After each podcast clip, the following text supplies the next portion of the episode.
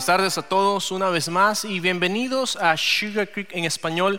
Es un gusto que hayan apartado este tiempo para estar con nosotros y aquellos que nos están viendo en línea, espero que estén ah, disfrutando de este servicio y esperamos que en algún momento puedan acercarse aquí, conocerles y poder saludarles en persona. Y hoy estamos en medio de una serie que hemos titulado, como ustedes vieron, Revive momentos menores, movimientos mayores. Y estamos hablando un poco acerca de los mensajes que encontramos en la Biblia, específicamente en los escritos de los profetas menores. Y una de las cosas que hemos estado aprendiendo estas semanas pasadas es que se les llama profetas menores no porque sus mensajes tuvieran menos importancia que otros, sino más bien porque el contenido o la extensión de sus escritos es mucho más corto que otros profetas que también aparecen en la palabra de Dios. Pero sus mensajes al día de hoy siguen siendo igual de importantes para nosotros en nuestros días. Y hoy me ha tocado hablar acerca de mi libro favorito, de mi profeta favorito que se llama Joel. De hecho, somos tocayos. Eh, a él le pusieron Joel en honor a mí. No, no, no, no, no es, broma. Pero una de las cosas que creo que este libro ah, contiene es, es uno de los libros que creo que más hemos escuchado, pero solamente hemos escuchado una parte de él. Si tú ya eres un seguidor de Jesús por algún tiempo o si tú eres eh, llevas algún tiempo ya explorando la fe, habrás escuchado alguna enseñanza acerca del libro de Joel. Y una de las cosas que me llama la atención es que básicamente la parte que se toca de Joel es la parte en la que habla acerca del derramamiento del Espíritu Santo, lo cual no tiene nada de malo. Pero hay una gran parte que casi siempre se omite acerca de este libro. Y una de las cosas que nosotros necesitamos entender, y quiero hacer este paréntesis antes de entrar en, el tema, es esto. Cuando nosotros uno de los problemas para entender a los profetas muchas veces viene porque no entendemos o se nos olvida que los profetas tienen una parte histórica y también tienen una parte profética hacia el futuro. Y gran parte de los problemas al entender a los profetas es que elegimos inclinarnos más que todo por la parte profética del libro y omitimos toda ese, todo ese contexto de la parte histórica y muchas veces en el proceso perdemos de vista el mensaje que Dios estaba tratando de darle a su pueblo. Y hoy te voy a pedir que exploremos juntos qué es lo que Dios está tratando de decirle a su pueblo y está tratando de decirnos a nosotros ahora a través del libro de Joel. Y una de las cosas que el libro empieza narrando, o más bien Joel empieza narrando, es acerca de una situación que ellos estaban viviendo en ese momento. Una situación que había afectado prácticamente a toda la nación. Y lo que Joel empieza diciendo es que había llegado una plaga de langostas, una plaga que literalmente dice Joel que nunca antes se había visto. Y esta situación había producido, esta plaga de langostas había devorado básicamente todo a su paso. Los árboles habían quedado solamente las ramas, las hortalizas, los sembrados, aún incluso las semillas. Y esto había provocado una severa hambruna que tenía sufriendo tanto a hombres como a animales. Y en medio de esta situación es que Dios llama al profeta Joel a dar un mensaje al pueblo. Ahora, Probablemente para ti no sea impactante cuando nosotros hablamos acerca de una plaga de langostas porque no es algo que nosotros estamos acostumbrados a ver. Pero para que tengas una idea, hace dos años en Kenia, en, la parte de África, eh, se dio una una situación similar, una plaga de langostas que llegó a cubrir más de 2.400 kilómetros cuadrados. Para que tengas una idea, esto es como si una plaga de langostas cubriera la extensión de tierra que compone el condado de Fort Bend, que es donde nosotros estamos, cinco veces. O en otras palabras, lo suficiente como para cubrir la ciudad de Nueva York tres veces. Se estima que esta plaga que hubo en, Kenia tenía más de 4 mil millones de insectos. Y de hecho tenemos una foto, creo, o no tenemos la foto, pero tenía más de 4 mil millones de insectos y en, y en un solo día esta plaga de langostas era capaz de consumir lo que consumirían 3 millones de personas. Y fue una devastación total en la que arrasaron básicamente con todo, devorando todo a su paso. Los sembradíos, los campos quedaron básicamente limpios, como si nunca se hubiera plantado nada allí en ese lugar. Y es en una situación como esta, esto es lo que había pasado y es en este contexto que Dios llama al profeta Joel a decirle o a darle un mensaje al pueblo. Y lo que Dios, eh, lo que Dios hace es que Dios trata que el mensaje que el profeta Joel da al pueblo, él trata de redirigir su mirada desde lo que está pasando, que todos eran conscientes de lo que estaba pasando, y trata de redirigir su mirada de, lo que está pasando a la causa que trajo esa consecuencia. Básicamente, Joel lo que está tratando de decir es, ustedes están solamente viendo esto, creyendo que esto es todo, pero esto es solamente una consecuencia que algo más ha causado. Pero para que entendamos un poco cuál era la dimensión de lo que estaban sufriendo, te pido que me acompañes a Joel capítulo 1, versículos 10 en adelante. Y en tu casa te voy a invitar a que leas con nuevos ojos este, este libro que es sumamente interesante. Pero Joel capítulo 1, versículos 10 dice de esta manera. Joel hablando acerca de lo que están viviendo y dice, los campos están arruinados, la tierra quedó desnuda, el grano está destruido, las uvas se secaron y se acabó el aceite de oliva. Lamentense ustedes agricultores, giman ustedes que cultivan vides, lloren porque el trigo y la cebada, todos los cultivos del campo están arruinados.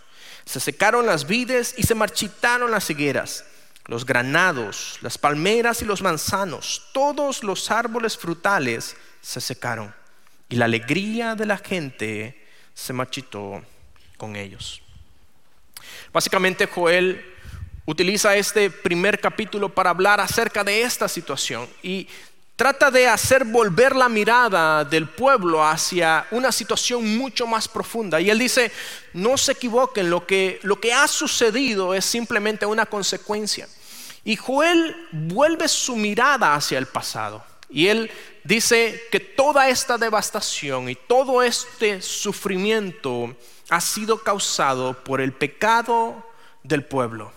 Y lo que Dios está tratando de dejar en claro a través de Joel es que eh, está tratando de dejar en claro que ah, son nuestras actitudes y nuestros pecados los que muchas veces nos llevan a tener problemas y nos llevan a sufrir las cosas que nosotros estamos sufriendo en nuestra vida diaria. Y es que una de las cosas que nosotros no podemos evitar pensar y no podemos negar es esto, que una mirada a nuestro presente nos confronta con la realidad evidente. Una mirada a nuestro presente nos confronta con una realidad evidente. Lo que Joel está haciendo es básicamente permitiendo que el pueblo de Israel se dé cuenta que lo que están viviendo en el presente es simplemente la realidad evidente de que se han ido alejando de Dios. Y hoy probablemente tú y yo no vivimos en una sociedad agrícola, no nos impacta una situación como una plaga de langostas, pero la verdad es esta que la sociedad en la que vivimos, el mundo en el que vivimos, está sufriendo de plagas, de plagas espirituales, que lastimosamente están atacando nuestros matrimonios, están atacando nuestros hijos, están atacando nuestras vidas y muchas veces lo que tú y yo estamos viviendo es solamente un síntoma de algo mucho más grave que no queremos aceptar. Muchas veces nosotros somos culpables culpables de dar cabida a larvas espirituales que más adelante se convierten en problemas mucho más grandes. Nos hemos dado cuenta de que estamos reacios a lidiar con nuestro propio pecado. Estamos viviendo una doble vida y eso poco a poco nos está secando por dentro y nos está llevando a una situación de sufrimiento. Y tú no me vas a dejar mentir que hoy en día lo que nosotros vemos es que hay deterioro eh, de nuestras relaciones producto de nuestro propio pecado. Vivimos en una sociedad que está en crisis y eso es algo que no podemos negar.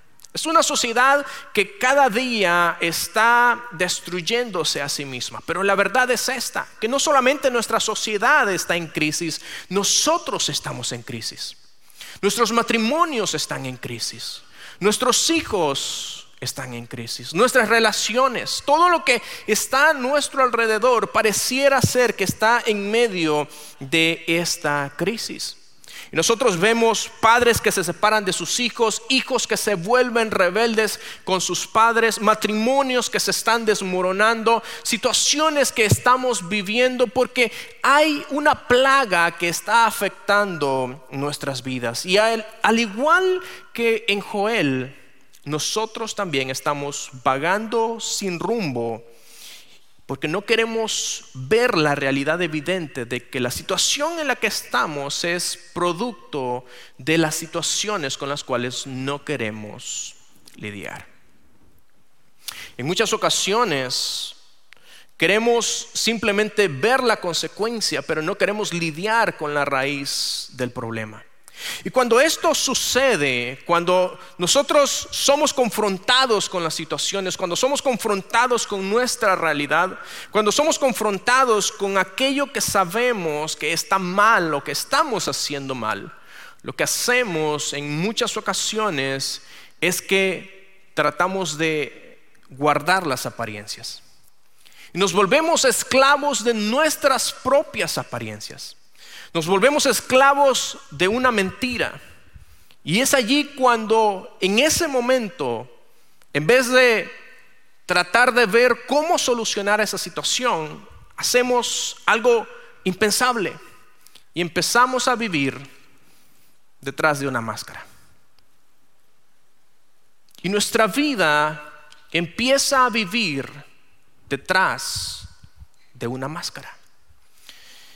Y si tú y yo somos sinceros hoy, si tú y yo somos totalmente sinceros y vulnerables, nos daríamos cuenta que lo que estamos viviendo en nuestras vidas el día de hoy es producto de las consecuencias de nuestros propios pecados. Y la verdad es que aunque nosotros no queramos aceptarlo, no importa lo que hagamos, las consecuencias del pecado llegarán cuando no lo esperamos. No importa lo que tú y yo hagamos para tratar de ocultar las cosas. No importa lo buena que sea nuestra máscara, no importa lo bueno que sean nuestras apariencias. Las consecuencias de nuestro pecado nos perseguirán y llegarán cuando nosotros no lo esperamos. Hay un pasaje en el Nuevo Testamento, en Gálatas, de hecho, que dice que todo lo que el hombre siembra, eso cosechará. Y ese es un principio espiritual eterno. Y Joel, que nos habla acerca de las consecuencias y nos habla acerca de destrucción, pero hacia el final también nos habla acerca de restauración, es un, principio, es un libro que habla acerca de este principio precisamente. Es un libro que habla acerca de lo que nosotros necesitamos hacer para darnos cuenta de que las cosas están mal en nosotros.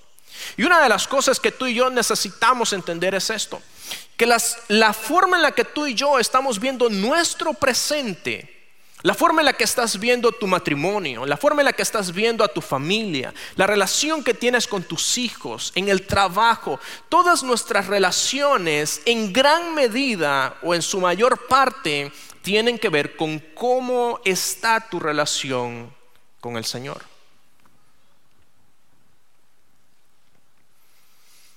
Y aún incluso me atrevería a decir que lo que nosotros vemos o visualizamos para nuestro futuro tiene que ver con dónde estamos en nuestra relación con Dios en este momento. Pero cuando vienen las situaciones, cuando vienen los problemas, cuando vienen las consecuencias de nuestro pecado, lo que nosotros hacemos es que nos escondemos. Y parecería ilógico pensar que nosotros podemos escondernos de Dios. Parecería ilógico pensar que nosotros creemos realmente que podemos escondernos, que Dios no se va a dar cuenta de lo que tú y yo estamos haciendo en lo secreto, cuando no hay nadie a nuestro alrededor, cuando las luces se han apagado, cuando quedas solo, cuando no hay nadie que nos esté viendo. Pensamos que podemos escondernos, pero la verdad es que Dios está muy consciente de las de las conversaciones que hemos tenido, de los lugares que hemos visitado. Dios está muy consciente de los sitios en la red que nosotros visitamos. Dios está muy consciente de esos pequeños pecados que muchas veces nosotros nos atrevemos a acariciar en nuestra mente. Dios está consciente en todas las ocasiones de esos pecados en los cuales nosotros Tal vez no, eh, no abiertamente los admitimos, pero están allí. Y son situaciones y son realidades en nuestra vida que tratamos de ocultar detrás de una máscara. Y son situaciones en nuestra vida que tratamos de ocultar en medio de otras apariencias. Y tú y yo necesitamos reconocer que a veces hay días en los cuales simplemente coqueteamos con el pecado lo suficiente como para no caer en él. Pero hay días en los que simplemente nos arrojamos a revolcarnos en el lodo creyendo que no habrá consecuencias. Y cuando las consecuencias vienen, porque van a venir, muchas veces lo que sucede es que llegan en un momento de olvido en el que se nos pasa por alto recordar que las situaciones que vivimos muchas veces son consecuencia de vivir una vida de apariencias. Y cuando el matrimonio empieza a fallar, cuando los hijos empiezan a rebelarse, cuando las situaciones, la situación económica empieza a ir mal, cuando las cosas en nuestra vida empiezan a tomar un rumbo que nosotros no deseamos, nos preguntamos, ¿pero por qué? ¿Por qué si, si yo soy una buena persona? ¿Por qué si, si yo voy todos los domingos a la iglesia? Yo incluso estoy sirviendo. Yo incluso estoy en un grupo de estudio bíblico. ¿Pero por qué? Son las consecuencias de nuestro pecado. Son las consecuencias de vivir detrás de una apariencia. Y es que una de las cosas que nosotros necesitamos reconocer es esto, que una espiritualidad superficial es más peligrosa que una vida alejada de Dios. Una espiritualidad superficial es más peligrosa que una vida alejada de Dios. Y eso es precisamente lo que Dios está tratando de decir por medio del profeta Joel. Es lo que Dios está tratando de señalar por medio del profeta. Y él y Dios, por medio de Joel, lo dice de esta manera. Y si ustedes me acompañan a Joel capítulo 2, versículo 12, dice esto. Por eso dice el Señor Vuélvanse a mí mientras haya tiempo. Entréguenme su corazón. Acérquense con ayuno, llanto y luto. No se desgarren la ropa en su dolor, sino desgarren sus corazones. Regresen al Señor su Dios, porque Él es misericordioso y compasivo, lento para enojarse y lleno de amor inigualable. Dios en muchas ocasiones utiliza los problemas y las consecuencias que nuestro propio pecado nos trae para que nosotros podamos recapacitar y darnos cuenta que hay cosas en nuestra vida que están mal y hay cosas en nuestra vida que necesitamos cambiar. Pero cuando somos confrontados, en muchas ocasiones preferimos las apariencias y no reconocer que hay algo que necesitamos cambiar en nuestra vida. En muchas ocasiones preferimos escondernos detrás de una máscara y fingir que todo está bien, que nuestro matrimonio está bien, que nuestros hijos están bien, porque hemos llegado a creer que la vida es una vida de apariencias donde si tú te muestras tal y como eres, entonces sales perdiendo. Pero lo que Dios está diciendo en Joel, en los primeros dos capítulos de Joel, lo que Dios está diciendo es esto. A mí no me importa lo que ustedes hagan para tratar de cubrir su, su pecado, para tratar de cubrirse con una apariencia. Yo puedo ver lo que realmente está sucediendo. Lo que Dios está diciendo a través de Joel, cuando Él dice, desgarren sus corazones y no sus vestiduras, es esto. Lo que Dios dice es, no importa lo que ustedes hagan de forma externa, mientras no haya un arrepentimiento en sus corazones, no puede haber restauración. Y eso es lo que cada uno de nosotros muchas veces buscamos. Buscamos que Dios restaure nuestros matrimonios. Buscamos que Dios restaure nuestra familia. Que Dios restaure nuestros hijos, pero sin llegar al arrepentimiento, sin renunciar a las apariencias. Y Dios a través de Joel nos enseña que nosotros podemos llegar a engañar a todo el mundo. Podemos incluso llegar a engañarnos a nosotros mismos, viviendo una mentira durante tanto tiempo que aún incluso nosotros creemos que esa mentira es la verdad. Pero Dios dice, mientras ustedes vivan una vida de apariencia, yo no puedo restaurar sus vidas. Una de las cosas que yo he aprendido en el poco tiempo que tengo de, ser pastor es que es sumamente difícil ayudar a alguien cuando no es totalmente sincero.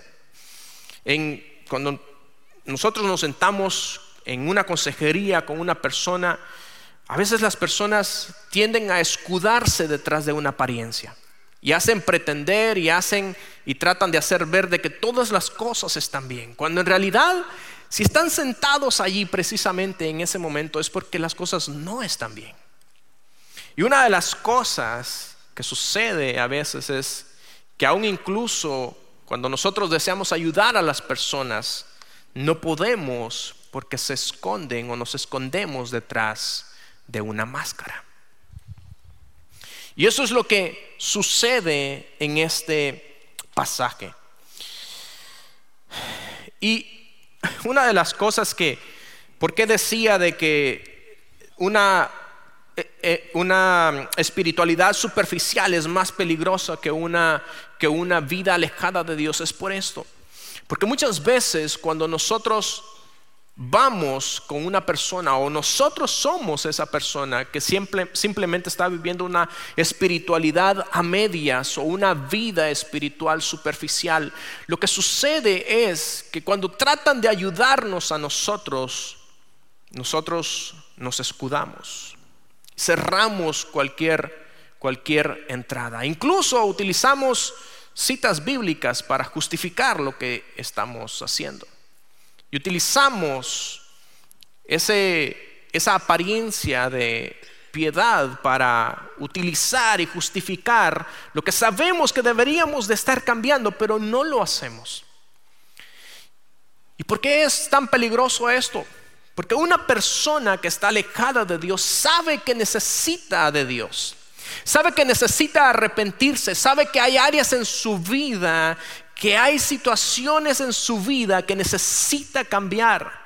Relaciones a las cuales debe de renunciar. Situaciones que sabe que están destruyendo su vida, su familia, su hogar. Y lo sabe.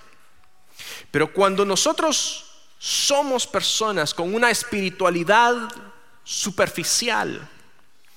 Lo que sucede es sabemos lo suficiente de la Biblia para no ser considerados eh, incrédulos, pero no estamos lo suficientemente comprometidos con Dios como para ser considerados seguidores de Jesús. En otras palabras, estamos no somos no estamos ni en este lado ni en este lado. Lo que sucede en ese en ese momento es que es difícil tratar de ayudar a una persona que no está 100% comprometida. Y la verdad es que tú y yo, todos los que estamos en este cuarto, cometemos ese error. Todos los que estamos en este cuarto, no hay uno solo de nosotros que no viva una vida de apariencias. Porque somos seres de apariencia. Porque no nos gusta no nos gusta aceptar que tenemos problemas. No nos gusta aceptar que nuestro matrimonio se está cayendo a pedazos. No nos gusta aceptar que nuestros hijos necesitan, necesitamos ayuda porque nuestros hijos están en una etapa de rebeldía. No queremos aceptar que las consecuencias de nuestras malas decisiones y de nuestro pecado han llevado a nuestra situación financiera al límite. No queremos aceptar que muchas cosas están sucediendo en nuestro presente por malas decisiones que el pecado nos ha llevado a tomar.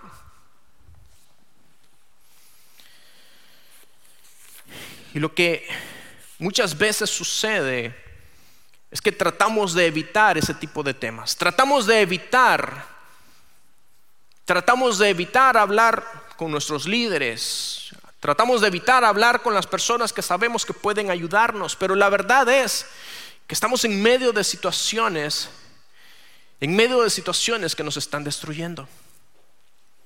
Y nos hemos llenado de larvas espirituales o de plagas espirituales que nos están destruyendo poco a poco. Somos adictos a la pornografía. Tenemos problemas con la bebida. Somos unos ogros en la casa, maltratamos a nuestros hijos, maltratamos a nuestra esposa. Somos personas orgullosas, somos personas que no hemos 100% entregado nuestras vidas a Dios. Y lo que ahora estamos viviendo en nuestro presente y lo que se avecina en nuestro futuro son solamente consecuencias de lo que tú y yo estamos haciendo. Y optamos semana a semana por maquillarnos el rostro y también nos maquillamos el corazón. Y venimos cargados, heridos, golpeados, venimos orgullosos, hemos herido a otras personas. Y venimos y nos preguntamos, ¿por qué está sucediendo esto en mi vida? La respuesta es por nuestro pecado, por vivir una vida de apariencia. Y Dios, Dios llama a proclamar a Joel un solo mensaje. Y el mensaje es este que restauración solamente viene cuando tú y yo decidimos quitar la apariencia de nosotros, quitar la máscara de delante de nosotros y ser abiertos delante de Dios y decirle, este es mi problema. Esta es la situación con la cual yo necesito lidiar, pero no puedo hacerlo en mis propias fuerzas. C.S. Lewis decía una frase que me encanta, y él decía esto, si la conversión no cambia las acciones de un hombre, entonces creo que su conversión fue simplemente imaginaria. Si la conversión no cambia las acciones de un hombre, entonces su conversión solo fue producto de su imaginación. Y es que Hoy que hemos estado hablando acerca del avivamiento y de cómo Dios puede revivirnos y cómo puede traer avivamiento a nuestras vidas, a nuestras familias, a nuestros matrimonios, todos nosotros deseamos eso. Y Joel de hecho es un libro que por regla cuando se habla de avivamiento se tiene que hablar de Joel, pero hay una gran parte que se deja de fuera y es la parte del arrepentimiento. Y el principio que yo quiero que te lleves hoy, esta tarde, es esto. Avivamiento es renunciar a las apariencias y vivir un verdadero arrepentimiento. Avivamiento es renunciar a las apariencias y vivir un verdadero arrepentimiento. El avivamiento, cuando nosotros nos arrepentimos, es cuando realmente Dios empieza a obrar en nosotros, empieza a obrar en aquello que necesita ser sanado. Y Joel capítulo 2, versículo 15, hacia el final del capítulo, eh, Joel dice, dice esto, lo dice de esta manera. Toquen el cuerno de carnero en Jerusalén, proclamen un tiempo de ayuno, convoquen al pueblo a una reunión solemne Reúnan a toda la gente, ancianos, niños y aún los bebés. Llamen al novio de su habitación y a la novia que salga de su cuarto de espera. Que los sacerdotes quienes sirven en la presencia del Señor se levanten y lloren entre la entrada del templo y el altar. Que oren diciendo, perdona a tu pueblo, Señor.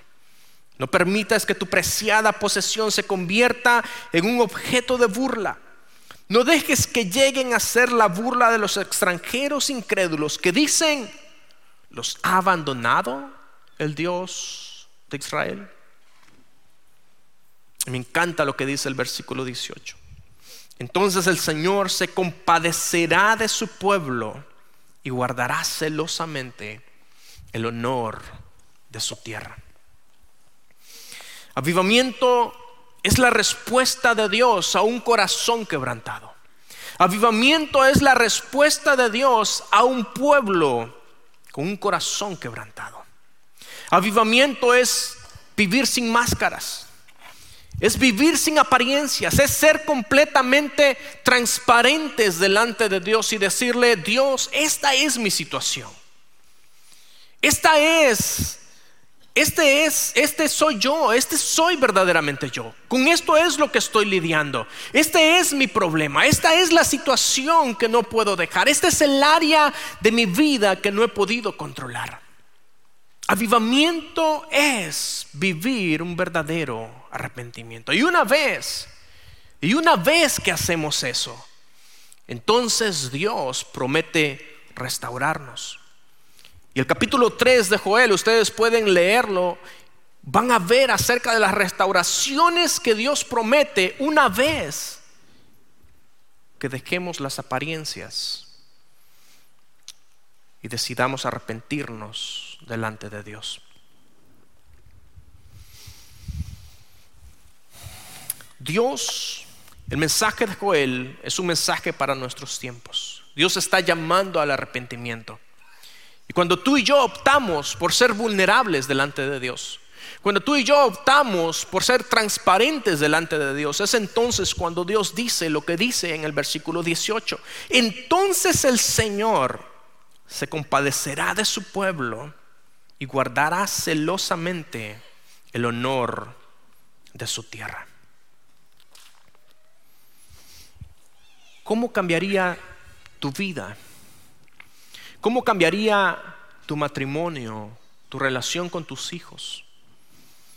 Si hoy decidieras quitar las apariencias, si hoy decidieras quitar las máscaras y tener esas conversaciones que sabes que necesitas tener, sentarte uno a uno con Dios y decirle, Dios, este verdaderamente soy yo. Fuera de maquillajes, fuera de máscaras, fuera de apariencias, este soy yo.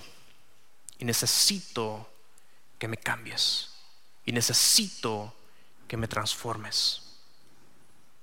Entonces, Dios verdaderamente traerá un avivamiento a nuestras vidas. Padre, te damos gracias. Gracias Señor porque tu palabra nos enseña que no importa lo que nosotros hagamos externamente, Tú nos llamas a arrepentirnos. Tú nos llamas a ser transparentes. Tú nos llamas a renunciar a las apariencias, a renunciar a las máscaras para ser completamente transparentes delante de ti. Señor, reconocemos que hemos fallado, reconocemos que estamos llenos de orgullo, reconocemos que hay áreas de nuestra vida que todavía necesitan ser limpiadas, que hay áreas de nuestra vida que todavía necesitan ser transformadas. Pero ahora, Señor, queremos dejar a un lado las apariencias, queremos dejar a un lado las máscaras y ser completamente sinceros delante de ti. Y te pedimos que nos perdones pero también que nos transformes. Que restaures nuestras vidas, que restaures nuestras familias, que restaures nuestros matrimonios y que sanes lo que tengas que sanar. En el nombre poderoso de Jesús pedimos todo esto. Amém.